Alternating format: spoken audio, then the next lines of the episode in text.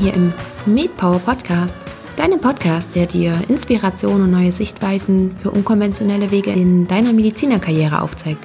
Ich bin Caroline und heute gibt es wieder eine neue Power Talk Folge für dich. Zu Gast habe ich dieses Mal Dr. Stefanie Holzer. Sie ist Ärztin, kommt ursprünglich aus Südtirol und hat in Österreich ihr Medizinstudium absolviert. Aktuell arbeitet sie als selbstständige Allgemeinmedizinerin und zusätzlich noch in der Marketingleitung in einem Fitnessstudio. Ja, das mag auf den ersten Eindruck vielleicht eine etwas mh, hm, komische Kombination sein. Jedenfalls habe ich mir das damals gedacht. Warum das aber nicht so ist und warum das bei ihr so gut passt, darüber reden wir unter anderem. Und deswegen war es auch umso spannender von Stefanie zu erfahren, warum sie sich gerade dafür entschieden hat. Bemerkenswert ist auch noch, dass sie neben ihrem Medizinstudium damals auch noch ihren Magister in Psychologie gemacht hat. Von daher haben wir uns auch ganz kurz darüber unterhalten, wie sie all das unter einen Hut bekommen hat und wie schon erwähnt hat sie auch in Österreich studiert. Von daher sind wir auch noch mal ganz ganz kurz darauf eingegangen. Aber natürlich haben wir uns auch darüber unterhalten, wie eine aktuelle Woche bei ihr ausschaut oder wie sie ihren Monat gestaltet, sagen wir es mal eher so, weil die Wochen sind dann doch eher unterschiedlich und wie sie dafür sorgt, dass all das, was sie gerne machen möchte, ja nicht zu kurz kommt. Mir hat das Interview super viel Spaß gemacht und ich denke, dass auch für dich wieder einiges dabei ist. Keine Sorge auch, Stefanie hat während des ganzen Interviews Hochdeutsch gesprochen, von daher man versteht sie richtig gut und ich wünsche dir damit jetzt ganz viel Spaß beim Anhören. Ich begrüße heute ganz, ganz herzlich hier im Interview vom MedPower Podcast Dr. Stefanie Holzer. Schön, dass du da bist. Vielen Dank, dass ich mit dir im Interview sein darf. Ich freue mich riesig erstmal, dass das geklappt hat und ich bin sehr gespannt, denn ich habe es auch schon im Intro erzählt. Du bist nicht nur Ärztin, sondern du hast auch noch die Marketingleitung in einem Fitnessstudio. Und das ist ja so hm, auf den ersten Blick gar nicht so zusammenpassend, sage ich mal. Von daher bin ich sehr gespannt, was du uns da jetzt berichtest. Und meine erste Frage, die mir so ein bisschen in den Kopf kommt, ist, ob dir das Medizinstudium alleine damals nicht gereicht hat. Also ich wusste schon, wenn ich ein bisschen ausholen darf. Ich war noch ganz klein, da gibt's ganz eine lustige Geschichte dazu. Ich stand bei uns am Gartenzaun und es ging eine Dame vorbei in einem weißen Kittel. Und ich habe zu der Dame dann gesagt, bist du Ärztin? Sie hat gesagt, nein, ich bin die Metzgerin. und dann habe ich gesagt, ach, du bist die Metzgerin von unserem Dorf. Das ist schön. Aber ich möchte mal Ärztin werden. Und wo ich dann meine Promotion hatte, sozusagen meinen Abschluss gemacht habe, hat sie mir ganz ein schönes Geschenk gegeben, wo sie irgendwie diese Szene nachgestellt hat.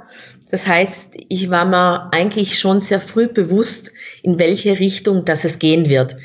Mir war das Medizinstudium nicht zu wenig, aber es hat sich irgendwie so ergeben, dass andere Dinge auch noch dazugekommen sind. Aber dass ich eigentlich diesen beruflichen Werdegang einschlag, das habe ich immer schon gewusst, schon als kleines Kind. Dass du Ärztin werden möchtest, das hast du gewusst. Genau. Und wann kam das dann aber mit dazu, dass du gesagt hast, das reicht dir alleine nicht und du willst gerne noch in eine andere Richtung gehen? Also das war dann eigentlich in meiner Jugend sozusagen. Ich habe natürlich, äh, wie so ziemlich jeder, verschiedene Jobs nebenbei gehabt, auch in den Sommerferien und hatte da das Riesenglück, in einer Marketingabteilung tätig zu sein. Und habe dort einfach die Arbeit kennengelernt, auch wie das ist, in einem Team zu arbeiten, Promotions zu machen und ähnliches. Und habe mir dann gedacht, nee, ich möchte eigentlich noch irgendwo mich sonst gefordert sehen während des Studiums und auch einen Ausgleich zum Studium haben. Und bin deshalb dann auch in die andere Schiene gegangen. Und wie genau können wir uns das vorstellen? Hast du erst dein Studium beendet oder das klang gerade so, als ob du es parallel schon gemacht hast, genau. oder? Richtig.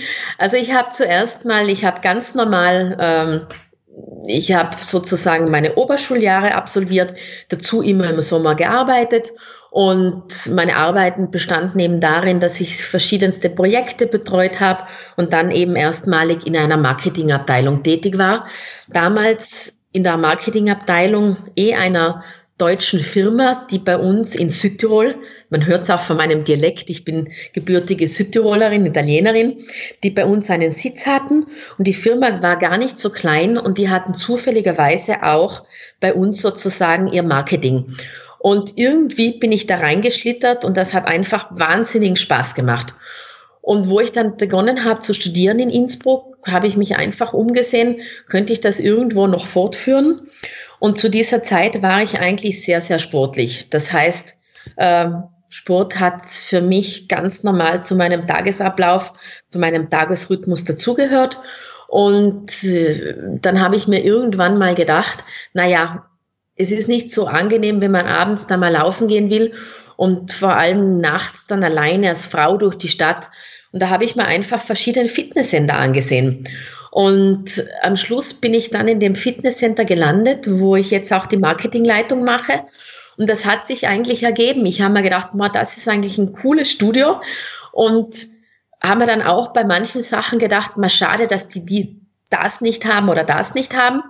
Und irgendwie, nachdem ich dort sehr oft zu Besuch war, ist man ins Gespräch gekommen und irgendwann war ich dann halt im Angestelltenverhältnis und habe eben begonnen, das Ganze aufzubauen. Und das war während meiner Studienzeit schon. Okay. Mm, in welchem Studienjahr warst du da ungefähr? Also ich habe begonnen zu studieren im Jahr 2000. Mhm. Bei uns in Südtirol darf ich vielleicht auch noch mal ausholen. Wir haben ein Schuljahr mehr als in Deutschland.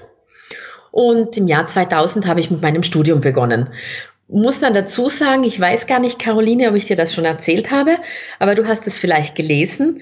Ich habe ja neben meinem Doktortitel einen Magistertitel stehen und das ist eine ähnliche Geschichte. Ich habe eben, äh, wir hatten total eine super WG. Wir waren zu viert in der WG und meine Mitbewohnerin hat Psychologie studiert. Und da gab es so ein Fach, das war dann medizinische Psychologie. Und das war auch ganz, ganz lustig, weil sie hat dann mal gesagt, du Stefanie, wie wär's, machen wir doch die Prüfung gemeinsam. Und früher war das eben in Österreich noch ganz einfach, dass man sich eben für ein zweites Studium einschreiben konnte. Und da habe ich mir gedacht, ja, mache ich die Prüfung mit, schreibe ich mich gleich ein, nächstes Semester ist es einfach wieder hinfällig. Und so bin ich dann eigentlich, wie das Leben spielt, zu meinem Psychologiestudium gekommen.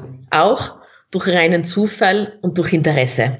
Das hast du gerade schön gesagt, durch reinen Zufall und durch Interesse. Weil genauso hat sich ja auch dein, dein Job in der Marketingleitung im Fitnessstudio ergeben. Ne? Richtig, genau. Ähm, aber jetzt, das waren gerade so viele Informationen, da muss ich nochmal ganz kurz nachfragen. Und vielleicht für den Magister gibt es bei uns in Deutschland nicht mehr. Vielleicht kannst mhm. du da auch nochmal ganz kurz erklären, was das bedeutet. Wie viele Jahre Studium ist das ungefähr oder was ist das für ein Abschluss? Und gibt es vielleicht, vielleicht weißt du das, ein Äquivalent ähm, bei uns in Deutschland dafür? Also den Magister gibt es in dieser Form in Österreich jetzt auch nicht mehr. Mhm. Das hat sich auch geändert und das war ganz normal fünf Jahre Studium, Psychologiestudium. Das war die normale Studiendauer sozusagen und im Anschluss hätte man das Doktorat noch machen können durch eine Doktorarbeit, die man angeschlossen hat, welche dann unterschiedlich lange dauert, aber im Normalfall in Österreich ein, zwei Jahre je nachdem, mhm. welches Thema oder welches Fach man dann sozusagen wählen würde. Ja. Und wann hast du dann mit deinem Psychologiestudium angefangen? Welches Jahr war das ungefähr? Mhm. Das war äh, 2000, äh, Wintersemester, glaube ich, 2002.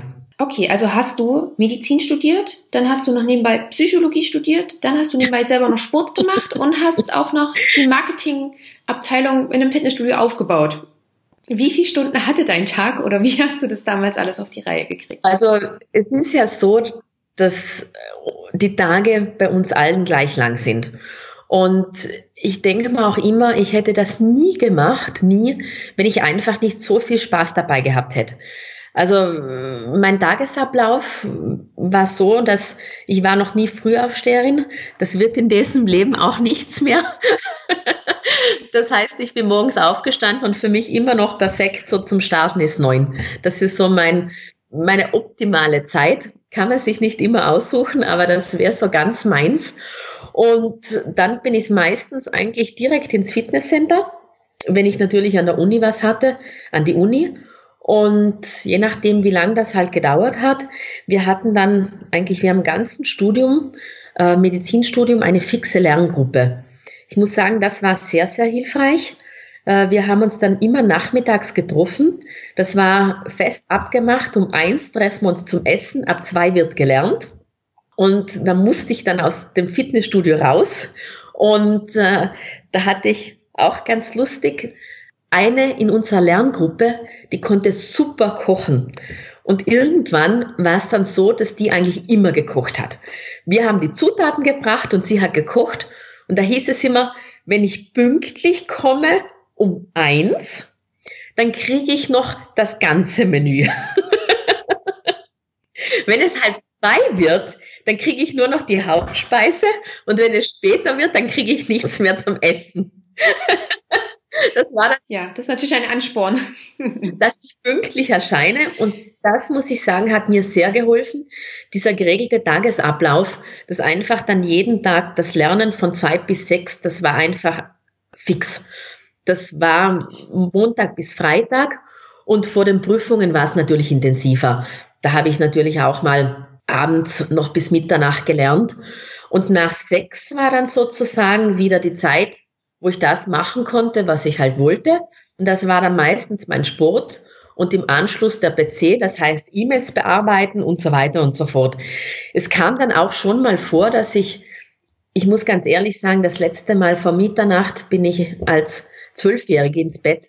Also ich gehe nie vor Mitternacht schlafen und abends ist dann auch die Zeit, da klingelt das Handy nicht mehr, äh, da kommt man einfach zur Ruhe, wo ich eigentlich wahnsinnig gerne äh, sowohl gelernt habe, als auch gearbeitet habe. Auch sehr intensiv.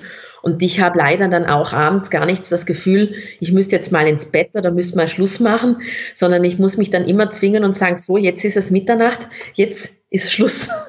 und das war immer schon so und ist auch immer noch so. Ja, es klingt trotzdem sehr, sehr spannend. Und ähm, ich meine, alleine schon dieses Medizinstudium, das ist ja eigentlich ein Vollzeitstudium. Und dass du dann noch nebenbei ein anderes Vollzeitstudium gemacht hast und dann noch nebenbei arbeiten gegangen bist, das ist schon ziemlich beeindruckend. Also Respekt und Hut ab, dass du das so gemacht hast. Aber ich muss ja noch mal sagen, Caroline, es hat einfach wahnsinnig Spaß gemacht. Also wir hatten auch so eine tolle Lerngruppe und äh, auch die Arbeit war einfach so spannend, dass ich glaube, dass ich das gar nie so empfunden habe, dass ich eigentlich morgens aufstehe und den ganzen Tag am Arbeiten bin, sondern für mich war das immer Spaß, Abwechslung. Äh, ja, ich hatte auch, muss ich eines, muss ich noch dazu sagen, ich habe zum Beispiel an den Wochenenden nie gearbeitet. Das war immer schon so und das mache ich heute auch wenn es geht noch so. Also das heißt, ich hatte dann wirklich unter der Woche einen vollen Tag, sprich von Aufstehen bis Schlafen gehen, vollgespickt mit Arbeit, Telefonaten, Lernen. Und am Wochenende, das war dann wirklich nur vor schweren Prüfungen, wenn ich eine Veranstaltung hatte. Aber ansonsten habe ich das Wochenende immer frei gemacht. Und ich glaube, da kann man auch mit entsprechender Lahn dann den Montagmorgen wieder beginnen. Sonst ist man irgendwann dann, glaube ich, ausgebrannt. Aber auch das ist wieder so eine Sache. Ich habe das echt versucht im Studium zu sagen, ich lerne den Sonntag nicht. Ich habe mir dann den Sonntag versucht, immer freizuhalten. Ich habe es selten geschafft. Also selten, dass ich mal ein ganzes Wochenende für mich freigenommen habe, weil ich irgendwie, ich habe mir auch gedacht, so wie du es jetzt gerade sagst, ich packe meine Woche voll und dann habe ich das Wochenende frei. Irgendwie hat es bei mir immer gehadert. Äh, ich habe am Anfang, muss ich ehrlicherweise sagen, auch meine Bücher dann nach Südtirol geschleppt, in den Urlaub geschleppt, zum Gardasee, auf den Berg. Und irgendwann habe ich mir gedacht, nee, jetzt ist Schluss. Das machst du so nicht mehr. Und ich muss sagen, jeder muss natürlich das finden, wie es auch am besten passt. Und ich habe einfach gemerkt, dass ich dann am Montag mit ganz einer anderen Energie wieder dabei bin. Also wie ich das ganze Wochenende irgendwie das schlechte Gewissen. Mhm. Und irgendwann habe ich einfach beschlossen, ich habe dann auch eben meine Bücher und alles einfach bei meiner Lerngruppe zurückgelassen.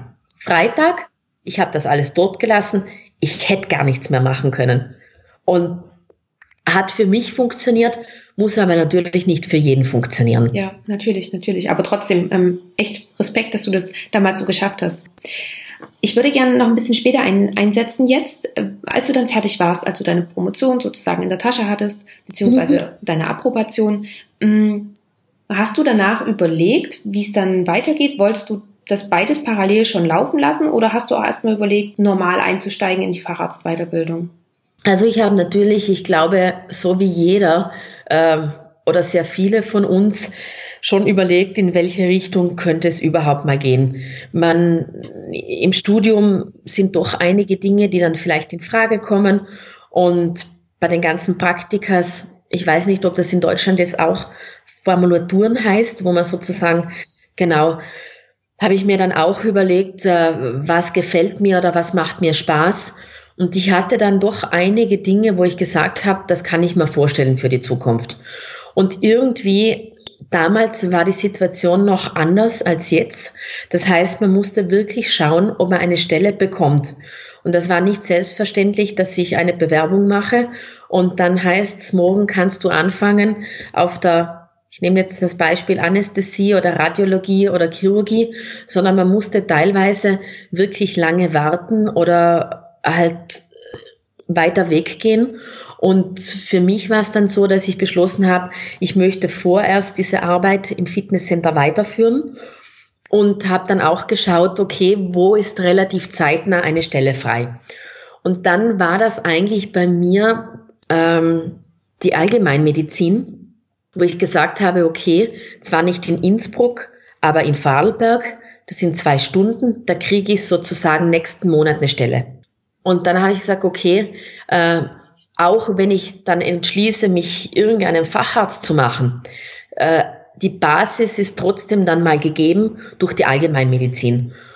Und ich war mir auch, wo ich die Stelle angenommen habe, gar nicht sicher, wird das jetzt werden oder mache ich doch noch mal was anderes? Oder ich habe mir gedacht, ich schaue mir das jetzt an, da kann ich nächsten Monat beginnen.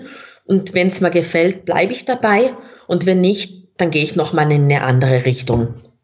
Ich muss dann aber ehrlich sagen, äh, in den drei Jahren, die damals diese Ausbildung gedauert hat, habe ich gemerkt, nee, das ist eigentlich schon, man hat die Möglichkeit, wirklich sich sehr breit zu entwickeln und auch ganz, ganz viel zu machen. Das heißt, ich war mir zuerst einfach nicht sicher, äh, was macht denn der Hausarzt eigentlich oder füllt der nur Zettel aus oder kann ich da auch was machen und habe dann eigentlich gesehen, nee, wenn du aktiv sein möchtest in diesem Beruf, hast du die Möglichkeit dazu. Du kannst wirklich dich in alle möglichen Richtungen fortbilden und das wird auch nie langweilig und deshalb habe ich dann auch bis zum Ende hin gesehen, dass das eigentlich das ist, was ich gern machen möchte.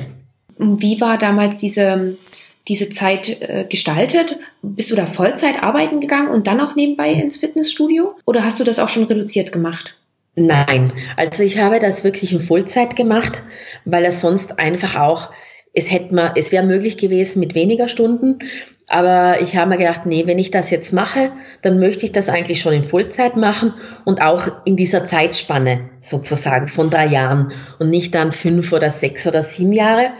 Ähm, und ich muss sagen, vor allem, es hat dann einmal eine kurze Zeit gegeben, wo ich auch an der inneren Medizin war, wo der normale Krankenhausalltag wir haben, wir waren damals sehr unterbesetzt an der Abteilung.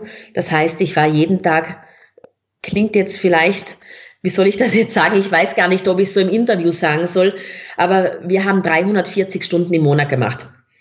Also, und das war schon intensiv. Und das ging einige Monate so, wäre heutzutage gar nicht mehr zulässig, allein schon vom Arbeitszeitgesetz. Also wäre heute nicht mehr so in dieser Form machbar. Und da muss ich sagen, war es dann natürlich schon schwierig, auch mit der Marketingleitung, weil ich dann einfach meine Veranstaltungen in meiner Urlaubszeit gemacht habe. Und in der Zeit, als ich sage mal speziell in diesem Jahr, da war natürlich auch, ich hatte ganz normal fünf, sechs Nachtdienste und äh, da waren die Wochenenden schon auch mit Arbeit gespickt und natürlich auch mit Veranstaltungen gespickt. In der Zeit ging es nicht anders. Und da habe ich aber auch gemerkt, okay, das geht jetzt für diese Zeitdauer ist okay, ich habe mir das ausgesucht, aber auf Dauer möchte ich das definitiv so nicht. Weil einfach, was dann zu kurz gekommen ist, waren ganz klar meine Hobbys. Der Sport, einfach alles, was, was, wo du dann auch sagst, ja, das tue ich dann mal wirklich für mich. Das ist dann halt hinten geblieben. Und war für diese Zeit in Ordnung, aber auf Dauer, nee. Okay. Und hast du diese, ähm, diese Weiterbildung in der Allgemeinmedizin, war das nur in der Klinik oder war das auch mit in der Praxis? Genau, ich habe dann eigentlich in der Praxis habe ich mehr gemacht, als ich machen hätte sollen oder müssen. Und da hat mir auch ganz viel Spaß gemacht. Ich war da ähm, über ein halbes Jahr beim Unfallchirurgen in der Praxis, war super spannend. Ich konnte da nämlich extrem viel auch selbst machen. Ähm, das war eigentlich, der war ja, der war wirklich super. Der hat sich extrem viel Zeit genommen und manchmal habe ich dann halt Dinge gemacht und der ist daneben gestanden und hat dann gesagt, ja, jetzt machst da noch einen Stich und jetzt machst da noch einen Stich. Oder ich habe ganz viel, ich habe ganz viel Infiltrationen machen dürfen und also das war echt super spannend. Und ich war dann auch bei einem Hausarzt, den ich sehr gut kenne. Und das haben wir auch, das war, muss ich sagen, ich glaube auch eines der Gründe oder einer der Gründe, warum ich dann äh, in, bei diesem Berufsfeld geblieben bin. Das war dann wirklich so, dass er mir einen Raum gegeben hat und dann ist der Patient reingekommen, der ist zu mir gekommen und ich habe eigentlich jeden Patienten mit ihm besprochen, aber ich konnte total eigenständig agieren und reagieren. Er hat dann das alles nochmal supervisiert. Aber wenn ich dann sagte, kannst du mir da helfen? Dann hat er gesagt, das machst du und ich schaue zu, das kriegst du schon hin und wenn ein Problem hast, stehe ich eh daneben. Und äh, das war so eine tolle Erfahrung und das hat auch so riesen Spaß gemacht, weil ich eigentlich schon so total eigenständig agieren konnte, aber immer mit dem Wissen, okay, es ist wer da im Hintergrund und äh, ich habe das auch von Kollegen mitbekommen, die waren teilweise dann auch während der Ausbildung einfach, ich sage jetzt mal, es ist nicht bei jedem Hausarzt so abgelaufen wie bei mir. Und die haben dann auch gesagt, nee, das möchte ich eigentlich nicht machen. Und da habe ich auch gesagt, kommst doch mal zu dem, da gefällt euch das auch wieder, weil ich glaube, man kann diesen Beruf einfach ganz unterschiedlich ausüben. Und ihr habt da so viel Freiheiten, das auch so zu machen, wie ihr das möchtet. Und äh, ja, also von meiner Ausbildung her, den Großteil habe ich im Krankenhaus absolviert, aber eben verschiedene Fächer. Ähm, beim niedergelassenen Arzt und das kann ich auch nur empfehlen. Und das ist etwas, was ich eigentlich immer bereut habe, dass ich nicht noch länger diese Turnuszeit hinausgezogen habe und nicht noch mehr gesagt habe, ja, das könnte ich noch hineinschauen und das könnte ich noch hineinschauen. Weil wenn es dann irgendwie abgeschlossen ist, dann macht man das nicht mehr. Und das kann ich jedem nur empfehlen, Sachen, die sozusagen, ja, wo man Interesse hat, da wirklich auch diese Zeit dazu nützen und äh, auch das auszunützen, dass man die Möglichkeit hat, dass man so supervisiert wird und trotzdem sogar noch dafür bezahlt kommt. Ja. Gebe ich dir vollkommen recht. Ähm, kannst du es nur einmal bitte ganz kurz für die deutschen Zuhörer erklären, die das Ganze nicht wissen, weil Turnus haben wir zum Beispiel nicht bei uns in der Ausbildung. Natürlich. Sehr gerne. Also der Turnus ist bei uns in Österreich sozusagen direkt, das ist inzwischen in Österreich auch der Facharzt für Allgemeinmedizin, aber erst seit kurzem. In meiner Zeit hieß das noch Turnus und das waren diese drei Jahre Ausbildung zum Allgemeinmediziner, die man aber beliebig verlängern hat können, nur nicht verkürzen. Und wo bestimmte Fächer drinnen sein haben müssen, wie innere Medizin, wie Chirurgie. Und dann gab es noch ein paar Wahlfächer dazu wo man sagen hat können, okay, das möchte ich noch machen in den drei Monaten oder das möchte ich noch machen. Kinder musste man machen, ähm, aber zum Beispiel äh, HNO war nur ein bestimmter Zeitraum vorgesehen, den konnte man sozusagen verlängern. Und das habe ich vorher eben gemeint, dass eben diese Verlängerungsmonate hat man nicht machen müssen und ich habe einen Teil davon gemacht, aber ich hätte gerne noch wesentlich mehr gemacht. Ja, okay. Retrospektiv. Damals nicht. Damals war ich einfach froh, dass ich dann das Diplom hatte und fertig war, aber retrospektiv hätte ich das gerne gemacht. Ja, manchmal denkt man ja gerade über solche Sachen erst im Nachhinein richtig nach. Oder? Richtig. Ja, genau. Und dieser Turnus, den muss jeder Medizinstudent machen. Dieser Turnus muss jeder äh, Medizinstudent machen, der Hausarzt werden möchte. Sozusagen in Österreich ist es jetzt auch nicht mehr der Turnus, sondern wie ich gerade gesagt ja. habe, eine Facharztausbildung und jeder, der Hausarzt werden möchte, muss diese Facharztausbildung absolvieren. Ja, okay. Richtig. Gut. Ähm, und dann warst du damit dann fertig.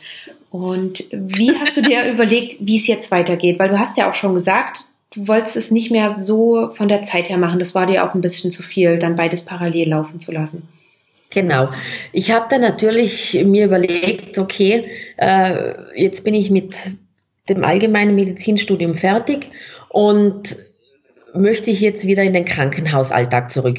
Oder was kann ich mir einfach vorstellen und was kann ich auch gut vielleicht mit meiner Marketingtätigkeit und mit meinen sonstigen Interessen verbinden? Und muss vielleicht noch dazu sagen, damals, auch damals, es klingt jetzt schon so, als ob ich so alt wäre. also es ist jetzt äh, gute zehn Jahre her, 15, äh, war es auch noch so, dass wenn man irgendwann mal nach Südtirol zurückgehen hätte wollen, äh, musste man das Studium sich anerkennen lassen, das man in Österreich absolviert hat. Das heißt, ich musste erstmal auch in Italien die Staatsprüfung absolvieren, in Deutschland das Staatsexamen und habe das natürlich dann auch alles gemacht für mein Medizinstudium, damit ich einfach jederzeit die Möglichkeit gehabt hätte, wieder nach Italien zu gehen. Muss man inzwischen nicht mehr. Das wurde abgeschafft und zwar aufgrund des extremen Ärztemangels, den wir aktuell haben, wo man natürlich froh ist, wenn viele wieder zurückgehen, äh, die im Ausland studiert haben. Und ja, aus dem Grund äh, muss man das heute nicht mehr machen. Wie war aber jetzt deine Überlegung, wie es weitergeht bei dir? Äh, die Überlegung war dann die, dass ich einfach meine Hobbys und meine Arbeit als Marketingleitung und die Arbeit als Medizinerin unter einen Hut bringe. Und äh, ich habe mir dann auch verschiedenste Modelle angeschaut und habe mir gedacht, okay, jetzt kann ich mir das einfach vorstellen, mal Praxis zu vertreten. Äh, das heißt, ich habe mich dann gemeldet als selbstständige Ärztin bei der Ärztekammer und habe dort angeboten, eben Ärzte zu vertreten in deren Urlaubszeit, äh, wenn sie die Praxis geschlossen hätten sonst und haben einfach mal gedacht, ich schaue mir das an. Und ich muss sagen, das hat sich dann super spannend entwickelt, weil dann war das, was ich vorher ja schon wusste, dass die das so unterschiedlich machen, habe ich dann auch noch mal gesehen. Das heißt, ich bin dann in die Praxis gekommen und habe gesehen, okay, der arbeitet mit dem Programm und der arbeitet mit dem Programm und das läuft hier super und das läuft hier gar nicht. und auch allein die Einteilungen der Assistentinnen und die Arbeitsabläufe.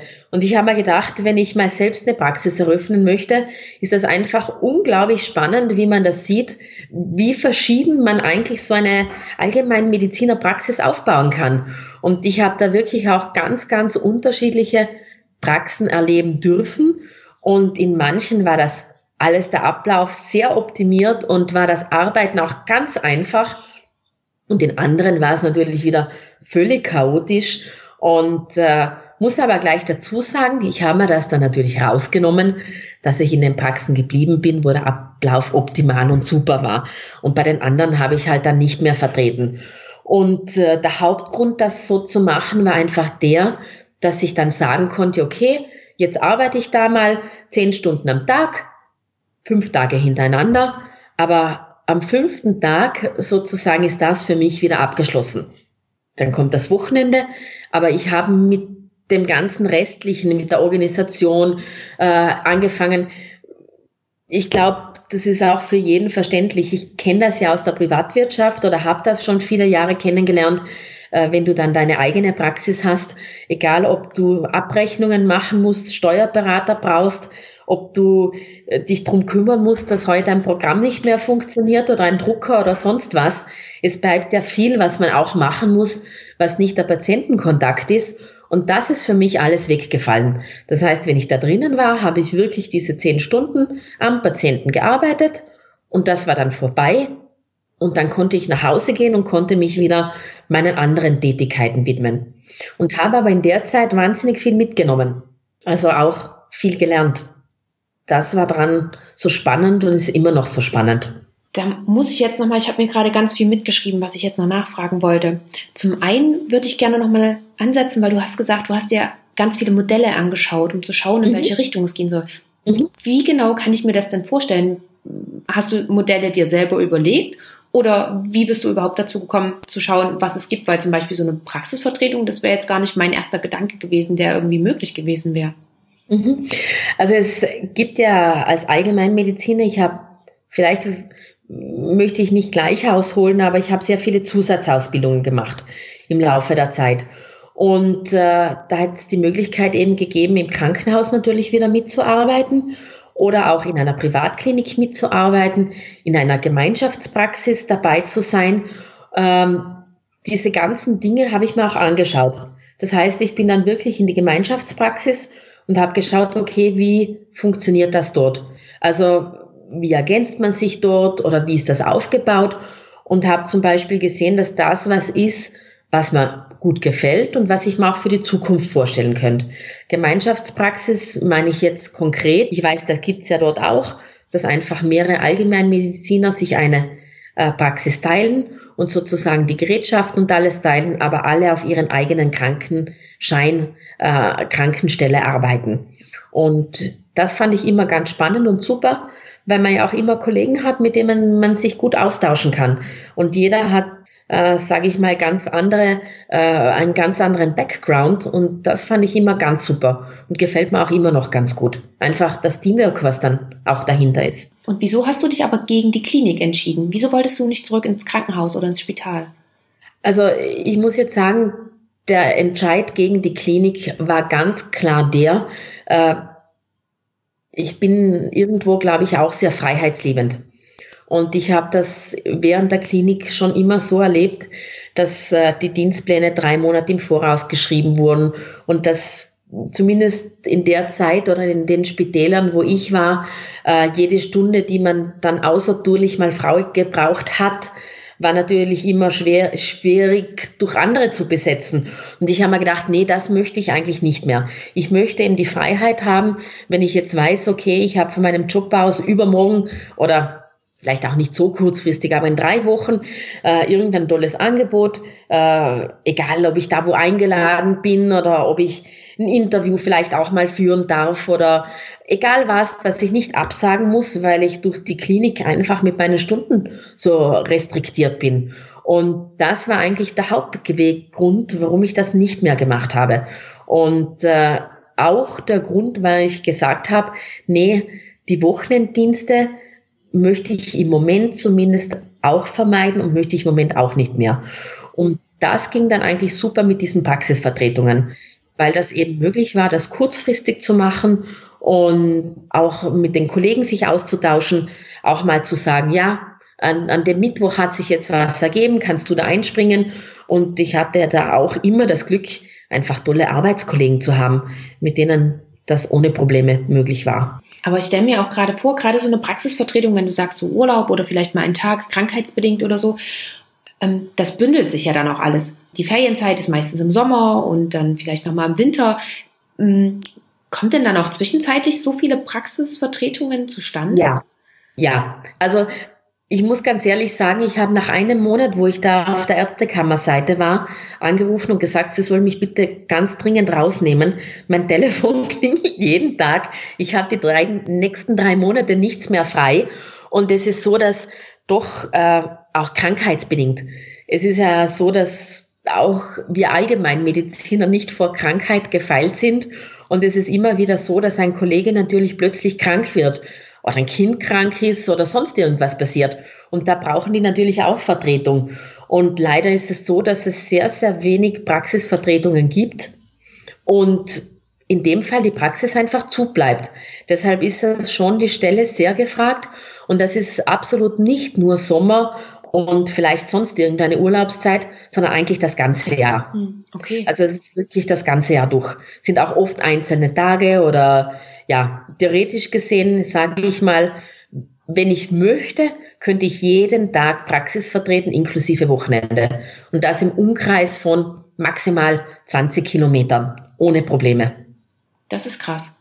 Ja, mhm. Das hätte ich jetzt gar nicht also, gedacht. Ich wollte nämlich gerade fragen, wie weit du dann auch unterwegs warst.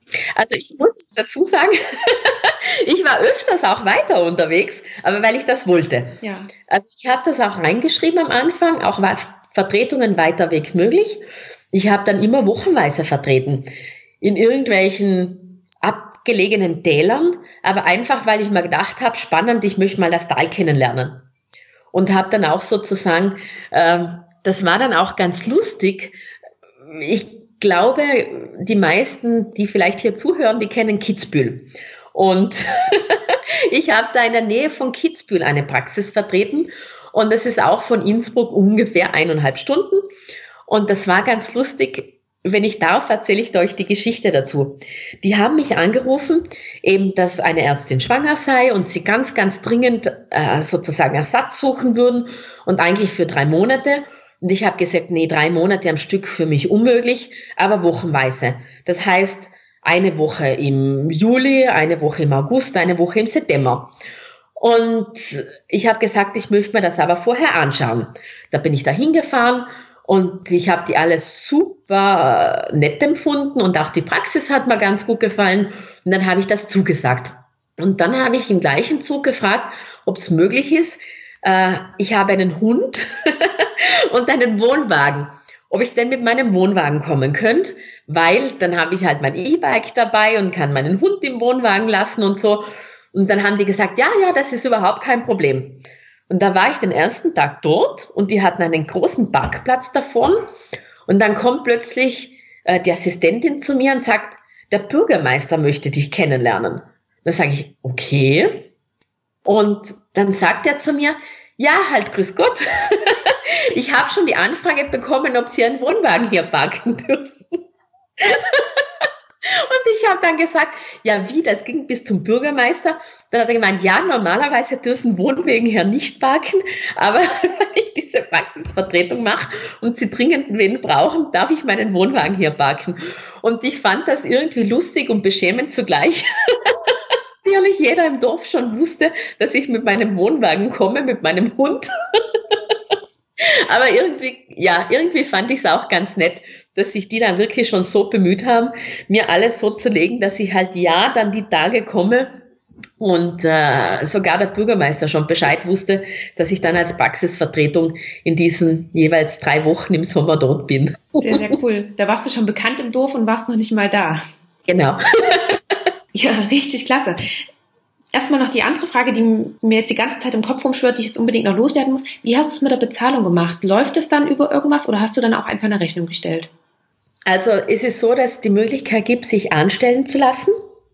Für diese eine Woche nur? Mhm. Gibt es auch. Oder das auf Rechnung zu machen. Ich habe dann beschlossen, das auf Rechnung zu machen, äh, aus verschiedensten Gründen. Aber ich habe auch das als sehr unproblematisch empfunden. Ich schreibe meine Stunden und mache das dann einfach auf Rechnungsbasis. Gut, ich wollte gar nicht so genau drauf eingehen, aber nur, dass wir uns auch ungefähr vorstellen ja, können, wie das genau. funktioniert. Genau. Und du hast es vorhin ja schon gesagt, dass in der einen Praxis lief das eine gut und die hatten das System und du konntest da viel reinschnuppern. Ich stelle mir das aber teilweise auch echt anstrengend vor, schon wieder in eine Praxis reinzukommen, zu schauen, was haben denn die überhaupt für ein System, wie läuft hier was, wo liegt hier was, wie organisiere ich mich und das dann vielleicht einfach nur für einen Tag oder nur für eine Woche und dann geht man wieder. Ist es nicht auch ein bisschen anstrengend oder hast du das alles gar nicht so empfunden, sondern eher als Herausforderung und Gegebenheit? Äh, du hast mir das jetzt eigentlich eh schon, das ist das, das ganz richtig gesagt. Also man kommt in die Praxis und man muss sich jedes Mal neu eingewöhnen. Das ist sicher auch ein Grund, warum das viele nicht machen. Weil man kommt da rein, man kennt niemanden, man weiß nicht, wie das abläuft. Es ist auch, ich hätte nie gedacht, dass es so viele verschiedene medizinische Programme gibt. Da kommst du rein und denkst du, du kennst schon alles, dann ist wieder was Neues. und äh, ich freue mich dann schon immer, wenn ich sehe, okay, das ist jetzt das gleiche Programm. Aber was ich schon immer mache und auch immer gemacht habe, ich war vorher immer einmal dort und habe mir das angeschaut, wo der Arzt dort war, den ich vertrete. Also ich wollte einfach vorher mal sehen, wie arbeitet er überhaupt, wie ist der Ablauf, weil das erleichtert dann so viel, wenn du am Morgen kommst und du kennst die Assistentinnen schon und du weißt, okay, das findest du da und das findest du dort. Und du musst dich nicht erst an dem Morgen dann, wenn du in die Praxis kommst, wo wahrscheinlich eh schon das ganze Wartezimmer voll ist, orientieren. Also das habe ich nie gemocht, mag ich auch heute noch nicht und mache ich eigentlich immer so, wenn ich was Neues vertrete, dass ich mir das vorher anschaue. Und ich muss ja auch dazu sagen, ich vertrete jetzt oft dieselben Ärzte inzwischen. Die kenne ich ja. Und da ist es auch so, dass vom Ablauf her ändert sich nicht mehr so viel. Aber ich habe das schon ganz bewusst so gemacht, dass ich einfach sehe, wie, wie kann das sein? Aber ja, es ist jedes Mal neu. Jedes Mal eine neue Herausforderung. Damit haben wir sogar schon die ganzen Fragen, die ich mir vorhin noch mit, mit dazu aufgeschrieben habe.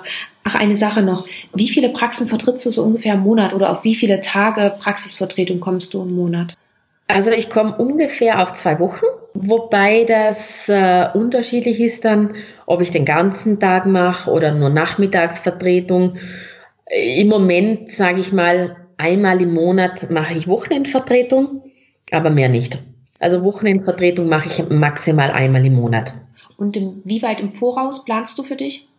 Also ich, habe jetzt zum Beispiel die äh, großen Praxisvertretungen habe ich jetzt geplant, wo ich wochenweise bin, auch zum Beispiel weiter weg äh, in verschiedenen Tälern, wo ich auch weiß, okay, das möchte ich mal kennenlernen, habe ich jetzt geplant bis August. Und einzelne Tage und Wochenenden nehme ich dann spontan auch raus. Ja.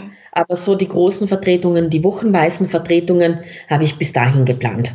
Und wie kam das dann, dass du nebenbei noch in einem ähm, Schlaflabor ist es, ne? Ja, ist das Schlaflabor genau. in Delfs. genau. Wie, wie kam das noch mit dazu? Schlaflabor in Delfs. Ähm, muss ich jetzt sagen, Caroline, muss ich kurz nachdenken. Äh, genau, ich wurde angerufen. Ich wurde angerufen, dass sie ganz dringend Ärzte brauchen. Es sei wer ausgefallen und äh, ob ich das nicht machen könnte. Dann habe ich ihm gesagt, nee, also Schlaflabor viermal, fünfmal Nachtdienst, nee, das mag ich jetzt eigentlich nicht machen. Und dann haben die gesagt, doch, ich soll mir es halt anschauen. Und, und äh, ja, dann bin ich da hingefahren und habe eben gesehen im Schlaflabor, das ist so, ich bin nicht die ganze Nacht wach. Wir sind am Anfang zu dritt. Das heißt, ich meinerseits als Ärztin plus zwei Schwestern äh, die Patienten werden sozusagen visitiert, die Patienten werden für die Nacht vorbereitet und im Normalfall, wenn alles gut läuft, gehe ich um circa 1 Uhr morgens ins Bett. Also zu deiner Zeit. Genau, richtig. Du hast es auch nicht erkannt. Ich gehe dann im Prinzip zu meiner Zeit ins Bett. Wenn nichts Besonderes ist, kann ich auch schlafen. Das heißt, ich muss dann irgendwann morgens um sechs, halb sieben raus. Das ist ein bisschen früher als normal. Äh, aber stehe ich so um sechs, halb sieben auf und hoffentlich verlaufen die Nächte einfach dann ruhig. Ab und zu ist mal was, aber das hält sich in Grenzen. Muss aber dazu sagen, mit dem Rest, also wirklich Nachtdienste hätte ich im Moment einfach nicht mehr machen wollen. Habe ich sehr viele gemacht und muss ich auch sagen, Respekt vor allen Kollegen, die das machen, weil es wirft den Tag-Nacht-Rhythmus schon etwas durcheinander. Aber ich muss sagen, ich habe immer super geschlafen. Das Glück hatte ich immer, auch heute noch. Ich lege mich ins Bett, in einer Minute schlafe ich, bis dann der Wecker sozusagen morgens klingelt. Aber nichtsdestotrotz, äh, es weiß jeder, der im Nachtdienst arbeitet, dass das für den Körper belastend ist. Und äh, ich kenne keinen Kollegen, äh, der sagt, nee, das macht mir überhaupt nichts. Also keinen einzigen habe ich kennengelernt, der gesagt hat, ja, ob ich jetzt Nachtdienst habe oder nicht, macht für mich keinen Unterschied am nächsten Tag. Ähm, ich weiß nicht, wie es dir, Caroline, dabei ergeht, aber natürlich merkt man das schon, vor allem wenn man dann einfach die ganze Nacht auf den Beinen ist. Und ja, jemand muss das auch machen und deshalb Respekt vor allen Kollegen, die das machen und die dann ja auch meistens in Diensten, Diensten sehr gefordert sind. Und ja, hoffentlich auch, falls uns nicht Mediziner zuhören, kommt nicht nachts in die Notfallambulanz wegen Kleinigkeiten, die man auch am Morgen lösen kann. Wenn es nicht unbedingt sein muss, genau, da, da gebe ich dir auch vollkommen recht. Bitte, bitte. Mhm. Weil ich es gerade noch auf meinem Zettel lese, ich muss noch mal ganz kurz zurück. Diese Frage wollte ich vorhin gerne noch loswerden. Wir haben vorhin darüber gesprochen, dass du dir die verschiedenen Modelle angeschaut hast und dass du überlegt hast, was du machst. Wie lange hast du dir denn ungefähr Zeit genommen, um so rauszufinden, in welche Richtung du gehen willst? Also, dass du das mit der Praxisvertretung machen möchtest? Ich habe dazwischen eben, ich habe vielleicht jetzt das Thema. Äh, ich habe eben ganz viele Ausbildungen gemacht. Ich habe dann allgemein Medizin als Basis gehabt und habe die Arbeitsmedizinausbildung dazu gemacht, habe Sportmedizin dazu gemacht, äh, habe Alpin- und Höhenmedizin leider nur zwei von drei Kursen gemacht, weil ich genau vor dem dritten Kurs mir zweimal hintereinander mein Kreuzband gerissen habe. Also war in der Kursvorbereitung sozusagen. Dann habe ich gesagt, das soll einfach nicht sein. Diesen dritten Teil, den lassen wir jetzt einfach weg. ähm, ich sage mal, Führerscheinuntersuchungen, ich kann das alles machen, ich habe das alles, äh, ich möchte jetzt nicht sagen, hinter mich gebracht, das ist das falsche Wort.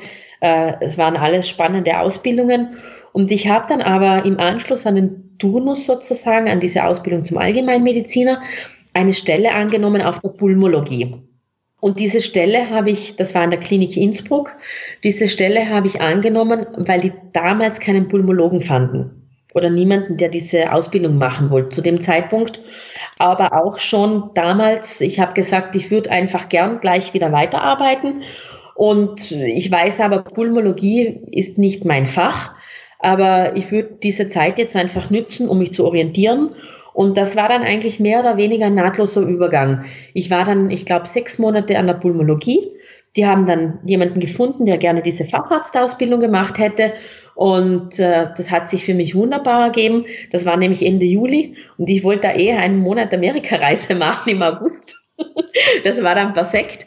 Das heißt, ich war dann vier Wochen in Kalifornien und Umgebung unterwegs. Habe dann, glaube ich, mit Anfang Oktober meine Praxisvertretungen begonnen. Okay. Also mehr oder weniger nahtloser Übergang sozusagen. Alles klar. Beziehungsweise auch in dem Sinne nahtlos, dass du ja auch nebenbei voll in der Klinik gearbeitet hast. Genau, in den sechs Monaten war ich Vollzeit an der Klinik. Genau, dann habe ich sozusagen meinen Monat Amerika gemacht. Aber ich muss auch dazu sagen, in der ganzen Zeit war ich ja immer noch im Happy Fitness beschäftigt, also im Fitnesscenter. Äh, das war ja immer noch sozusagen wie soll ich jetzt sagen, der schwarze Faden, der sich dann durchgezogen hat. Oder der rote, oder der rote Faden. Der rote. Ja. Aber gut, dass du das ansprichst. Da wollte ich nämlich jetzt auch nochmal drauf zu sprechen kommen. Beim Happy Fitness. Hast du da auch eine Ausbildung dafür gemacht? Darüber hat man vorhin gar nicht gesprochen. Nee, darüber haben wir noch gar nicht gesprochen. Also ich habe immer wieder Ausbildungen dazu gemacht. Das heißt, äh, speziell jetzt Social Media Ausbildungen und alles Mögliche, weil ja immer neue Sachen dazukommen. Und ich habe das auch immer wieder wahrgenommen, wenn es da irgendwo mal einen Kurs gegeben hat oder was. Äh, das, wie soll ich jetzt sagen, mit dem Marketing, das hat mir einfach immer Spaß gemacht. Ich habe dann einfach auch zu Beginn hat es das eigentlich gar nicht wirklich gegeben. Und da habe ich das erstes Mal ein Kreativteam gegründet und da waren wir ein paar Leute und dann haben wir alle zwei Wochen Sitzung gehabt und haben halt gesagt, ma, was könnte man machen? Und dann, ich weiß, meine erste, das erste, was ich gemacht habe, das war in Innsbruck, gab es den Uniball. Das war damals der größte Ball Österreichs. Und äh, da habe ich dann angefragt, da bin ich dann hin äh, mit meiner Freundin, mit der Laura. Und da haben wir gesagt, ja, wir möchten da was Cooles machen. Und dann war halt, ja, was stellt ihr euch denn vor? Und dann haben wir gesagt, ja, wir würden gern Bodypainting machen. Und dann hatten wir den Bodypainting Europameister und hatten eine super Bühne organisiert und hatten die Vize Miss äh, Tirol und den Mr. Tirol und die haben wir dann gebodypainted. Und das Motto war, Kleider machen Leute und wir die passende Figur dazu. Und die Dame hat ein Abendkleid gebodypainted bekommen und der Herr ein Smoking und war damals auch die ganze Prominenz vor Ort und ich muss sagen, das hat einfach Spaß gemacht und das war so unsere erste Marketingaktion. Und dann hat sich das einfach so langsam, langsam entwickelt und äh, es sind dann verschiedene Events dazugekommen. Ich glaube, äh, mein bekanntestes Event ist der Happy Night Skate, ist Österreichs größte Skating-Veranstaltung, machen wir jeden Mittwoch im Juni und Juli und haben wir pro Event 1000 Leute sind auch mit 1000 Leuten Teilnehmer limitiert, weil einfach das sonst nicht ginge. Ich weiß nicht, Caroline, ob ich dir das kurz erklären darf, was wir da machen, Gerne. damit man sich drunter was vorstellen darf. Ähm, wir treffen uns um 19 Uhr und jedes Mal gibt's ein Motto. Das heißt dann Flower Power, Weihnachten, Halbjahresfeier. Da gibt's alle möglichen Mottos und die Leute, wer will, kommt verkleidet. Jeder, der verkleidet bekommt, kriegt irgendein Geschenk. Da gibt's dann super Musik und um 20 Uhr starten wir los. Und zwar mit Inline-Skates. Mit Inline-Skates geht's dann verkleidet, mit Musikbegleitung quer durch Innsbruck. Wir haben dann auch nach einer Stunde ungefähr mal einen Zwischenstopp, kriegt jeder was zum Trinken und eine Kleinigkeit zum Essen und dann geht's noch mal eine Stunde weiter und danach gibt's so kleine Afterparty. So zum Ausklang geht ungefähr noch, wir sind um 22 Uhr Retour nach zwei Stunden bis Mitternacht und dann ist das Event wieder vorbei. Und wie diesen Sommer hatten ungefähr 9000 Leute, alles dabei, vom kleinen Kind bis zum 80-Jährigen und das finde ich, ja, ich sehe es auch, das macht den Leuten richtig Spaß, weil einfach die Damen fahren mit dem Kinderwagen mit und äh, es ist einfach alles dabei. Und da muss ich sagen, Klopf auf Holz. Ich mache das jetzt wirklich schon seit bald 15 Jahren und wir hatten noch nie einen schweren Zwischenfall. Und wie gesagt, wir sind doch 15 Kilometer quer durch Innsbruck unterwegs. Das neunmal im Sommer 2019 zum Beispiel. Und wirklich super, dass das alles so gut geklappt hat. Und ja, natürlich auch super, dass das immer, wir haben da ja auch viele Helfer dabei. Wir haben äh, Motorstreifen von der Polizei dabei. Äh, super, dass das einfach immer mit allem so gut klappt, mit der Innsbrucker Rettung und so weiter.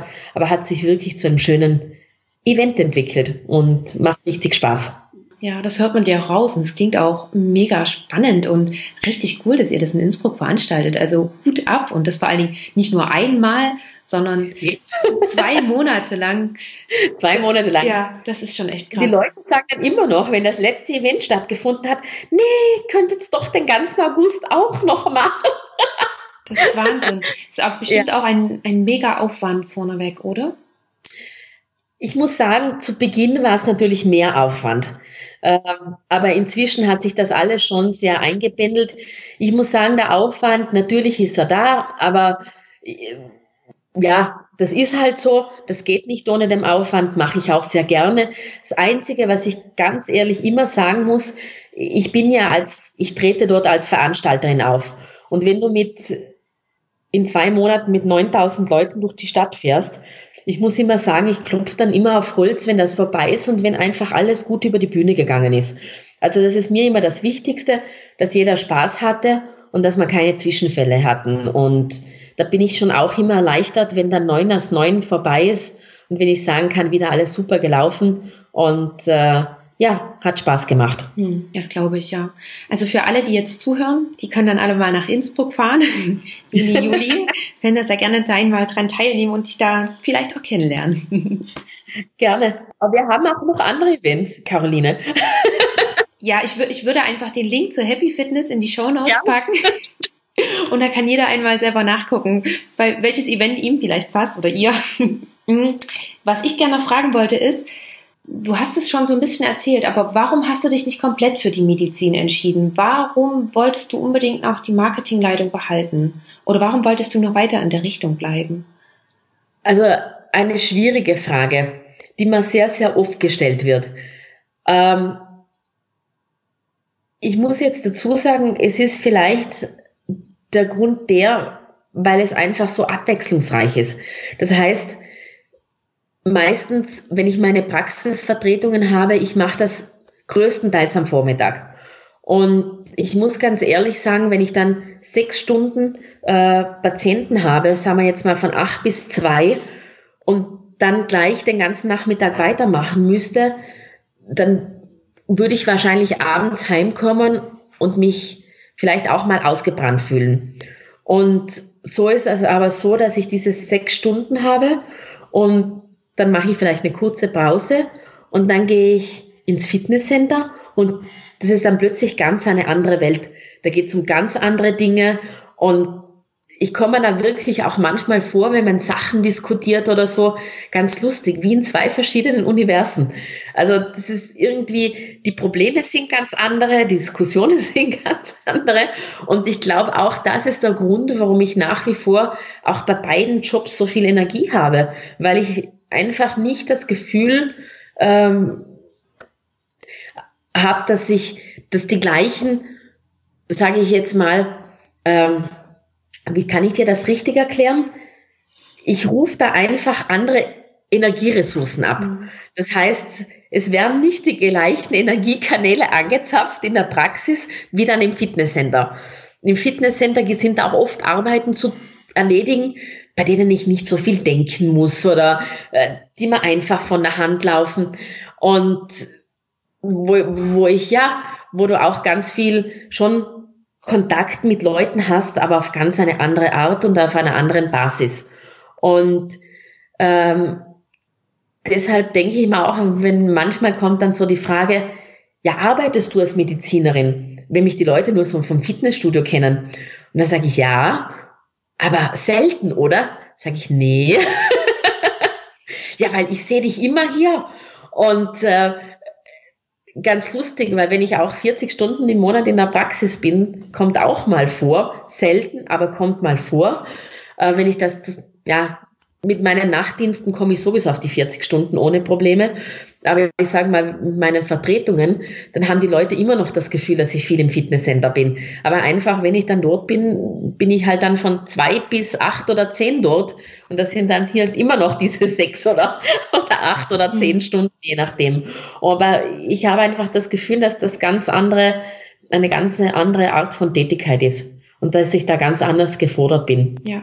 Zum einen könnte ich mir vorstellen, dass es viel, viel kreativer ist ja, viel kreativer, flexibel, kreativ, das äh, auch eben, ich sage jetzt nur, wir machen Spinning-Marathon, wir machen äh, eine große Laufveranstaltung, äh, wir machen ganz viel Charity-Sachen.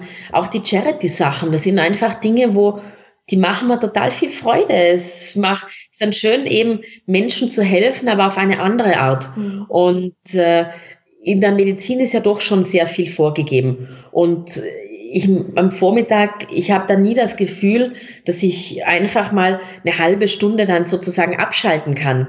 Das gibt's da nicht. Ich bin ja immer voll gefordert und äh, jeder Patient, was kommt, abgesehen es ist normaler Husten oder so, aber das, die meisten Sachen, die kommen, sind ja doch etwas komplexer. Und das ist es auch wieder. Man kann halt eben dann in der Praxis alles weiterschicken oder halt auch was selbst machen.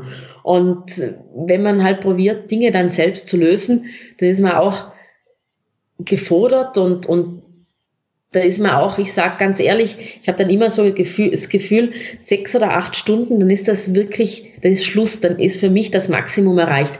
Länger schaffe ich es einfach auch nicht, diesen ähm, mich zu konzentrieren oder danach, ich arbeite, wie es damals war, in, eben in dieser Ausbildungszeit, da hast du dann schon deine zehn, zwölf Stunden gearbeitet, aber bei weit nicht mehr so produktiv. Ja. Ging einfach nicht. Ja. Ich, ich, glaube, jeder Mediziner versteht, was du meinst, wenn du das so sagst. Ja. ja. Ähm, wie machst du das denn dann aktuell? Also du hast vorhin schon gesagt, so ungefähr zwei Wochen im Monat bist du, machst du die Praxisvertretung. Genau. Und äh, wie oft in der Woche bist du noch im Schlaflabor? Also im Schlaflabor bin ich im Monat vier bis fünf Mal. Okay, dann die restlichen Tage sozusagen Fitnessstudio oder Zeit Genau, mhm. genau, richtig. Ja, super. Ich musste jetzt gerade dran denken, weil ich am Anfang gemeint habe, dass, dass das so ein bisschen konträr ist. Marketing auf der einen Seite, Medizin auf der anderen Seite.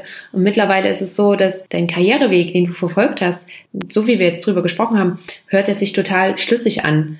Du hast genau nach dem gesucht, was du noch brauchst und wo du sagst, du musst noch ein bisschen was vertiefen und hast aber auch nebenbei noch deine ähm, wie sagt man, deinen Ausgleich gefunden, deine kreative Ader konntest du eben in dem anderen Bereich ausleben und es hört sich so an, als ob es wirklich alles auf einen Weg ausgerichtet ist und klingt ziemlich spannend und ziemlich cool, dass du das so hingekriegt hast. Das ist sehr beeindruckend. Ich glaube, das Wichtigste ist einfach, um es nochmal auf den Punkt zu bringen, bei egal was man macht, dass man dabei glücklich ist. Und dass man das Gefühl hat, äh, man macht was, was einem Spaß macht und man geht am Abend nach Hause und denkt sich, war ein super Tag. Und nicht jeder Tag kann super sein, ist auch klar, aber insgesamt muss das einfach passen und dann ist es völlig egal, was man macht, ob man jetzt Marketing macht oder Medizin macht. Äh, auch, ich sage jetzt auch, vor allem das Fitnesscenter ist ja auch in dem Sinn nichts Konträres, weil ich glaube, vor allem im heutigen Kontext ist es ganz wichtig, dass die Menschen einen Ausgleich finden. Und der Ausgleich, ich sage jetzt mal, wir bieten äh, dort ja auch neben Sport ganz viele Dinge an, äh, die vor allem mental ablaufen. Und ich glaube, vor allem diese mentale Regeneration ist heuer ja, ich glaube, durch verschiedene Dinge immer mehr in aller Munde. Aber ich glaube, jeder kann auch nachvollziehen oder weiß, wie wichtig das ist, dass nicht nur äh, der Körper dann irgendwann zur Ruhe kommt, sondern auch die Seele und der Geist.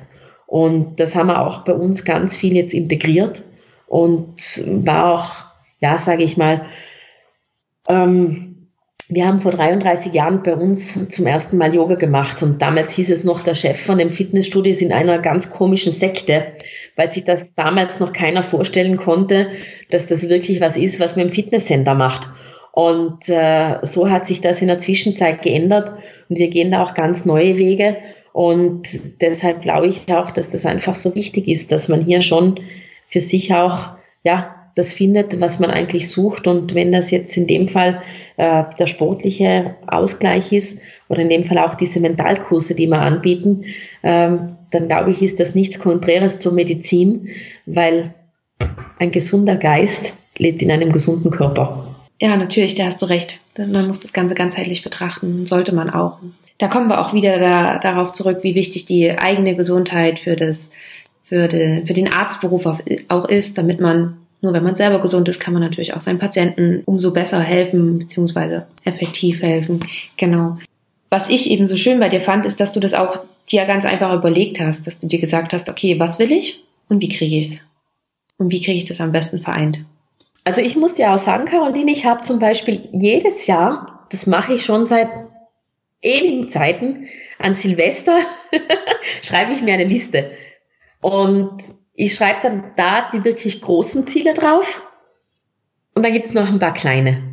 Und am Ende des Jahres schaue ich dann schon drauf, okay, bin ich jetzt ein bisschen mehr in diese Richtung gegangen oder habe ich das Ziel erreicht? Und ich glaube, das ist total wichtig, dass man sich einfach Ziele setzt, dass man einfach weiß, okay, dahin will ich oder dorthin will ich oder das möchte ich erreichen, dass man mich dann auch drüber freuen kann, wenn man sagen kann, okay, heuer wollte ich jetzt das abschließen, es ist Dezember, ich habe es abgeschlossen, super. Und äh, ich glaube, die Ziele sollten nicht unbedingt immer zu hoch gesteckt sein. Es sollten ein paar Sachen dabei sein, die man auch erreichen kann. Aber ich glaube schon, dass es wichtig ist, dass man einfach weiß, in welche Richtung soll es denn eigentlich gehen, weil sonst ja irrt man halt irgendwie herum. Und das habe ich immer gemacht. Ich habe mir immer eine Liste geschrieben, auch schon während dem Studium, wo ich einfach draufgeschrieben habe, okay, Ende des Jahres möchte ich zumindest bis zu dieser Prüfung gekommen sein. Oder Ende des Jahres möchte ich zumindest äh, das und das erledigt haben. Aber ich habe nicht nur äh, berufliche Sachen draufgeschrieben in den letzten Jahren, sondern auch Sachen für mich. Ende des Jahres möchte ich für mich so weit gekommen sein, dass ich zumindest dieses oder jene Bücher gelesen habe oder das oder jene Reise gemacht habe. Also schon solche Dinge waren auch mit drauf, dass ich gesagt habe, jetzt ist nicht das ganze Jahr rum, ich habe äh, 365 Tage im Jahr gearbeitet, sondern vielleicht, dass ich Ende des Jahres dann mal gesagt habe, so jetzt bin ich endlich mal nach Australien gefahren. das habe ich mir schon, ja, ich habe mal in der Mittelschule eine Arbeit über Australien geschrieben. Da haben wir damals gesagt, ich möchte unbedingt mal nach Australien. Dann habe ich auf meine Liste gesetzt, wenn du 30 wirst, dann willst du mal in Australien gewesen sein. Und dann kurz davor habe ich das geschafft. so Dinge gehören drauf. Ich bin auch sehr für eine Bucketliste, ja. Das Schöne ist ja aber auch, gerade wenn man sich Jahresziele setzt, man hat nicht nur was am Ende, wo man sagen kann, okay, das habe ich geschafft, sondern man hat auch etwas, auf was man sich freuen kann, gerade Reisen oder ähnliches. Genau ist auch wichtig, dass man irgendwas dazwischen wieder hat, wo man sich freuen kann. Genau. Ganz wichtig. Ja, mhm. sehe ich auch so. Ähm, ja, super. Ähm, Stefanie, wir quatschen schon so ziemlich lange miteinander und ich könnte auch, ich habe noch ganz viele Fragen und ich könnte noch ganz lange mit dir reden. Aber ich, ich, wir sollten dann doch langsam zum Ende kommen. Und es gibt ja immer noch drei Abschlussfragen, die ich jedem meiner Podcast-Gäste stelle. Die möchte ich natürlich auch dir gern stellen. Vorneweg aber noch die Frage, gibt es noch irgendwas, was du noch erwähnen möchtest? Vielleicht worüber wir nicht gesprochen haben, was dir aber vielleicht wichtig ist? Äh, ganz was Spezielles jetzt eigentlich nicht, aber ich glaube, für mich ausschlaggebend auf dem ganzen Weg war schon auch immer, dass ich eben einmal für mich natürlich gewusst habe, wo der Weg hingehen sollte. Das haben wir ja auch besprochen.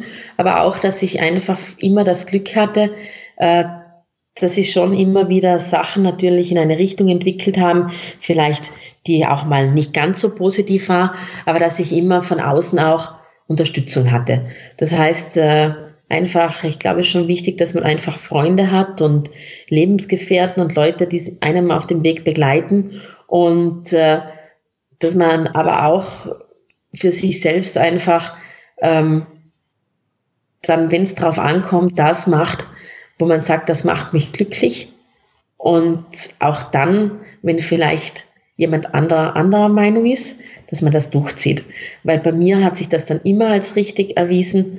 Und äh, ich möchte eigentlich nur sagen, wenn jemand denkt, dass was für ihn absolut stimmig ist, dann soll er es trotzdem machen, auch wenn es für andere nicht stimmig ist. Und dann wird man auch immer Wegbegleiter finden und wird auch nie alleine dastehen. Diese Erfahrung habe ich gemacht und das kann ich nur jedem mitgeben.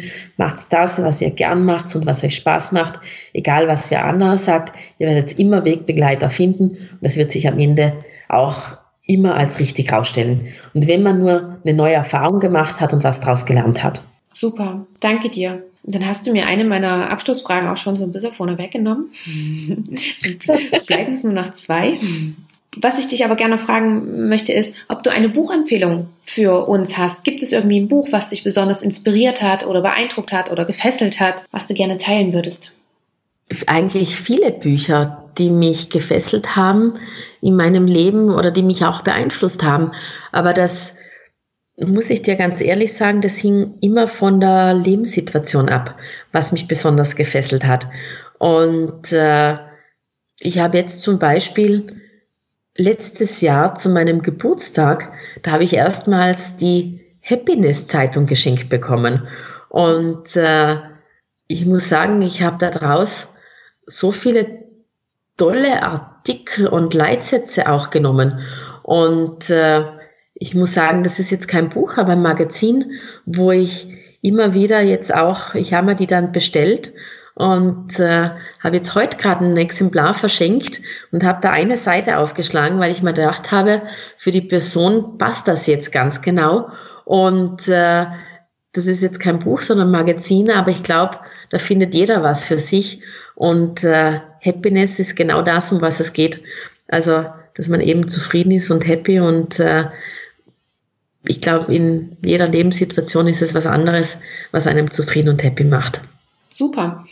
Und noch eine Frage, die Gerne. letzte wäre das dann, nämlich wo siehst du uns Ärzte oder den Arztberuf in so circa 10 bis 15 Jahren?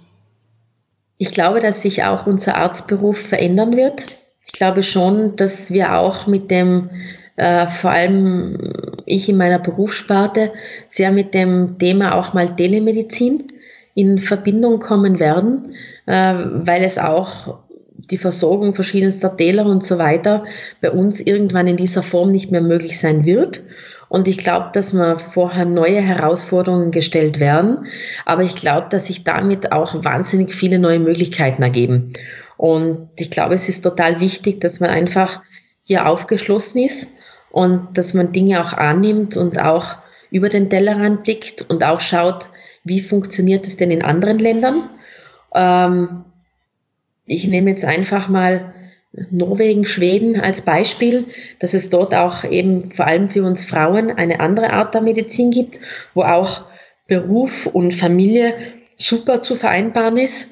Und ich glaube, dass sich da auch äh, im deutschen Sprachraum noch sehr, sehr viel tun wird und auch für uns Frauen sich vieles äh, erleichtern wird und auch sich neue Möglichkeiten ergeben. Und ich muss sagen, ich sehe dem Ganzen sehr positiv entgegen und freue mich eigentlich drauf, dass da auch was Neues auf uns zukommt. Ja, das sehe ich auch so. Da bin ich vollkommen bei dir. Weil ich ja auch gerade finde, dass wir Frauen in der Medizin einfach auch noch ein bisschen mehr uns einbringen sollten und mitmachen sollten. Ja, genau. Und das wird auch passieren. Bin ich mir ganz sicher, die Entwicklung geht in diese Richtung. Und wir Frauen haben vielleicht da andere Qualitäten. Und äh, ich glaube, dass es auch möglich sein wird, diese entsprechend zu nutzen. Und wünsche ich mir. Sehr schön. Das ist ein, ein sehr, sehr schönes Schlusswort. Damit würde ich gern dieses Gespräch beenden. Ich möchte mich ganz, ganz herzlich bei dir und für deine Zeit bedanken, dafür, dass du so offen warst und die Fragen so ausführlich beantwortet hast. Es war wirklich ein sehr beeindruckendes und inspirierendes Interview. Also ganz lieben Dank dafür. Ich möchte mich auch ganz, ganz herzlich bedanken. Ich hoffe, es haben alle meinen Südtiroler Dialekt verstanden, der sich dazu eingeschlichen hat. Und vielen Dank, dass auch du dir die Zeit genommen hast. Und danke, dass ich meine Geschichte erzählen darf. Und ich hoffe, dass der eine und der andere ein bisschen inspiriert wird und ja, ich freue mich, dass wir uns auf diesem Weg jetzt getroffen haben und ausgetauscht haben. Vielen Dank. So, das war das Interview mit Dr. Stefanie Holzer. Ich finde, dieses Interview ist eines der Beispiele, die zeigen, dass man auch etwas miteinander verbinden kann, was vielleicht auf den ersten Blick nicht ganz zueinander passt. Hm, was hast du vielleicht für dich aus der Folge mitgenommen?